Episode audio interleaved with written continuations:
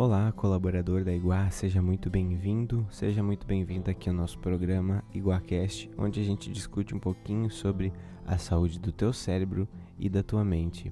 E hoje a gente vai explorar um pouquinho essa ideia de que você precisa acreditar em você. Você já deve ter ouvido as pessoas falando, né, que a gente precisa acreditar nas, nos nossos projetos, nas nossas tarefas, nas nossas competências, para que a gente se motive e para que a gente consiga fazer as coisas que a gente planeja. Mas será que a ciência comprova essa ideia? Será que acreditar na gente, acreditar em si mesmo, será que de fato te traz resultados positivos? O que, que será que a psicologia e a neurociência têm a dizer sobre isso? Então vamos fazer aqui um exercício imaginativo, como a gente sempre faz, para a gente conseguir entender dois tipos de cenários.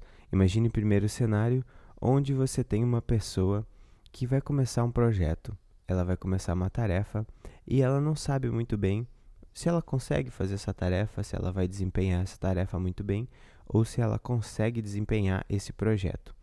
Então, o que, que pode acontecer nesse caso? Muito provavelmente essa pessoa inicia esse projeto sentindo um pouquinho de dúvida se aquilo é a coisa certa a fazer.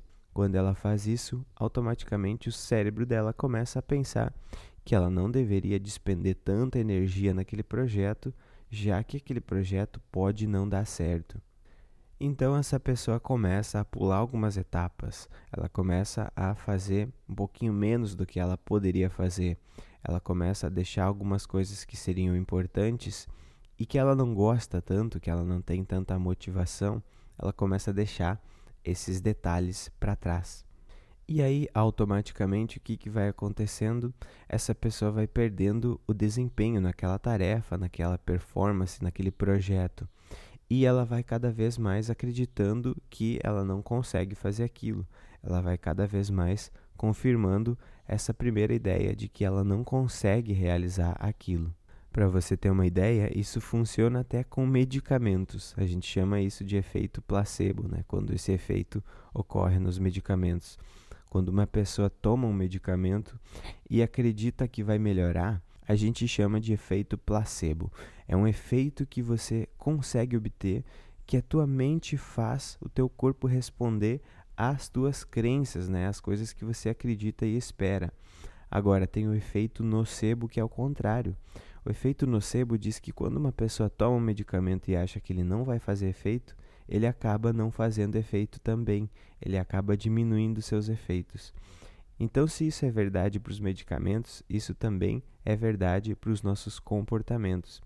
E aí você viu, né, nesse primeiro exemplo, como que uma pessoa que começa um projeto com uma expectativa ruim sobre esse projeto, começa uma tarefa com uma expectativa ruim sobre essa tarefa, já começa no início do projeto a se sabotar. Já começa no início do projeto aplicando menos esforços, já começa colocando menos energia do que ela precisaria e já começa sabotando alguns pequenos detalhes que são aqueles detalhes das coisas não tão agradáveis de fazer que quando a gente não está motivado a gente tende a evitar. Então, nesse primeiro cenário, a gente vê que acreditar em você e no teu projeto pode fazer uma diferença grande. E agora vamos analisar um outro cenário. Vamos imaginar um cenário número 2 aí da pessoa que começa o projeto ou a tarefa acreditando que vai conseguir e vamos analisar o que, que pode passar na cabeça dessa pessoa e o que, que pode acontecer no comportamento dela. Bem, quando você começa um projeto e você sabe que vai conseguir, você já começa esse projeto com o teu cérebro setado em fazer todas as coisas possíveis para você conseguir aquele resultado. Então você já começa organizando todas as tarefas que você precisa fazer e você começa organizando por ordem de prioridade e você começa a olhar essas tarefas e ver como elas são importantes, porque afinal de contas você sabe o caminho né? Quando alguém sabe que vai conseguir fazer alguma tarefa, algum projeto, ela consegue ver muito melhor o caminho que vai ser percorrido. E você enxergar esse caminho que você vai percorrer também faz com que você consiga ir mensurando o teu processo, o teu progresso e o teu desempenho. Então é muito comum que aquelas pessoas que comecem um projeto ou uma tarefa acreditando que vão conseguir realizar essa tarefa ou esse projeto, é muito comum que elas tenham uma motivação bem maior. E essa motivação bem maior permite o quê? Que o cérebro delas ative as áreas que controlam as emoções. Então essa pessoa fica literalmente mais racional, ela fica mais planejativa, ela fica mais racionalizadora e menos emocional. Então quando essa pessoa se deparar com coisas que ela não gosta de fazer tanto, detalhes daquele projeto, sempre tem um pouquinho do nosso trabalho que a gente não gosta tanto de fazer, alguns detalhes, algumas tarefas que a gente acha meio chatas.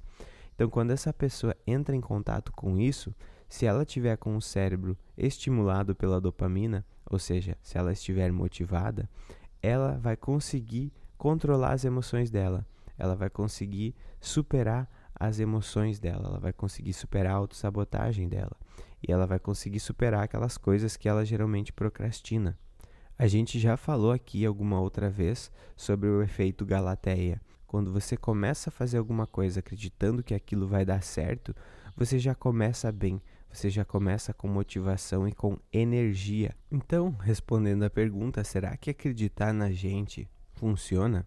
Será que você acreditar em você te ajuda Será que você acreditar em você te motiva e faz você conseguir chegar mais perto dos teus sonhos, dos seus projetos e das tuas metas?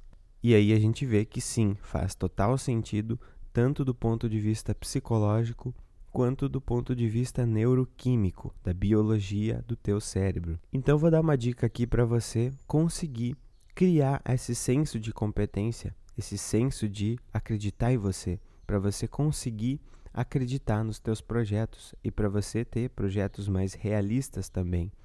Porque a primeira coisa para você conseguir acreditar em você é você se acostumar a não mentir para você, é você se acostumar a ser realista, a você conseguir esperar de você aquilo que você consegue entregar.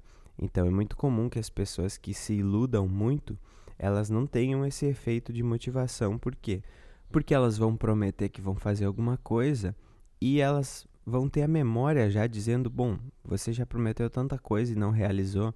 Então, uma das primeiras coisas, uma das coisas mais importantes quando você vai bolar um projeto, um plano, é você ser muito realista, é você tentar colocar de fato no papel um tempo um pouquinho maior do que aquele que você acha que vai levar, os recursos um pouquinho maiores do que aqueles que você acha que vai gastar, né? Porque a gente tende a minimizar essas coisas. Então, é, o primeiro fator aqui é você ser um pouquinho mais realista e diminuir um pouco a expectativa ilusória, né? E o segundo fator é você coletar sempre evidências. Então sempre trabalhe com evidências do seu próprio comportamento. Isso é muito importante isso é uma coisa que pouca gente faz e é uma coisa gratuita de ser feita. O teu cérebro, ele trabalha dessa forma ele tem que ter sempre uma base para tomar as decisões, ele tem que ter sempre uma base para ele poder decidir. E tudo que ele decide é com base naquilo que ele tem armazenado. Então, se você tem armazenado ali várias e várias evidências de várias e várias vezes em que você se propôs a fazer alguma coisa e você conseguiu, em que você se propôs a fazer alguma tarefa e você executou essa tarefa, em que você se propôs a planejar alguma ação, algum planejamento, algum projeto e você conseguiu executar isso, e se você consegue lembrar dessas ações, isso é muito importante, você consegue ativar essa motivação e essa confiança em si mesmo. Muita gente não confia em si mesmo porque não guarda evidências do próprio comportamento bem-sucedido.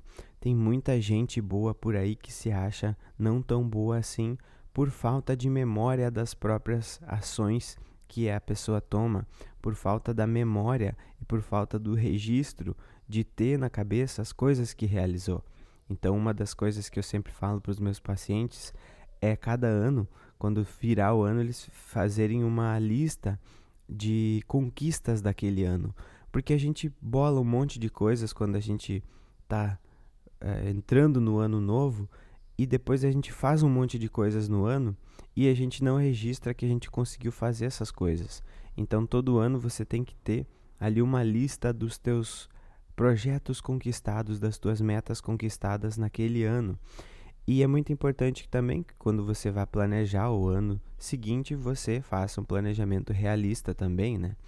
Porque senão você se frustra e você tende a achar que a tua competência baixa. Mas você não precisa esperar o final do ano para você fazer esse tipo de coisa. Você pode fazer isso na semana, você pode fazer um diário de trabalho, você pode fazer um diário mensal, semanal, onde você vai anotando pequenas coisas que você vai conquistando. E isso vai dizendo para o teu cérebro, olha só, como eu consigo fazer isso, olha como eu consegui terminar aquele projeto a tempo, olha como eu consegui fazer aquela ação lá daquele outro projeto. Isso vai munindo o teu cérebro de evidências de que você sim é capaz de fazer aquilo que você se propõe.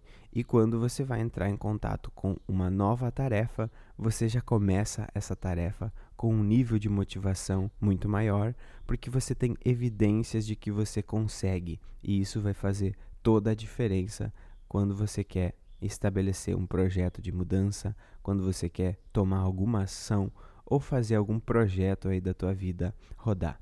Então espero que você tenha entendido esses dois cenários. Espero que você comece agora a cultivar esse tipo de coleta de evidências na tua vida, porque como eu disse, teu cérebro se baseia sempre naquilo que está dentro dele. A tua memória influencia o teu comportamento.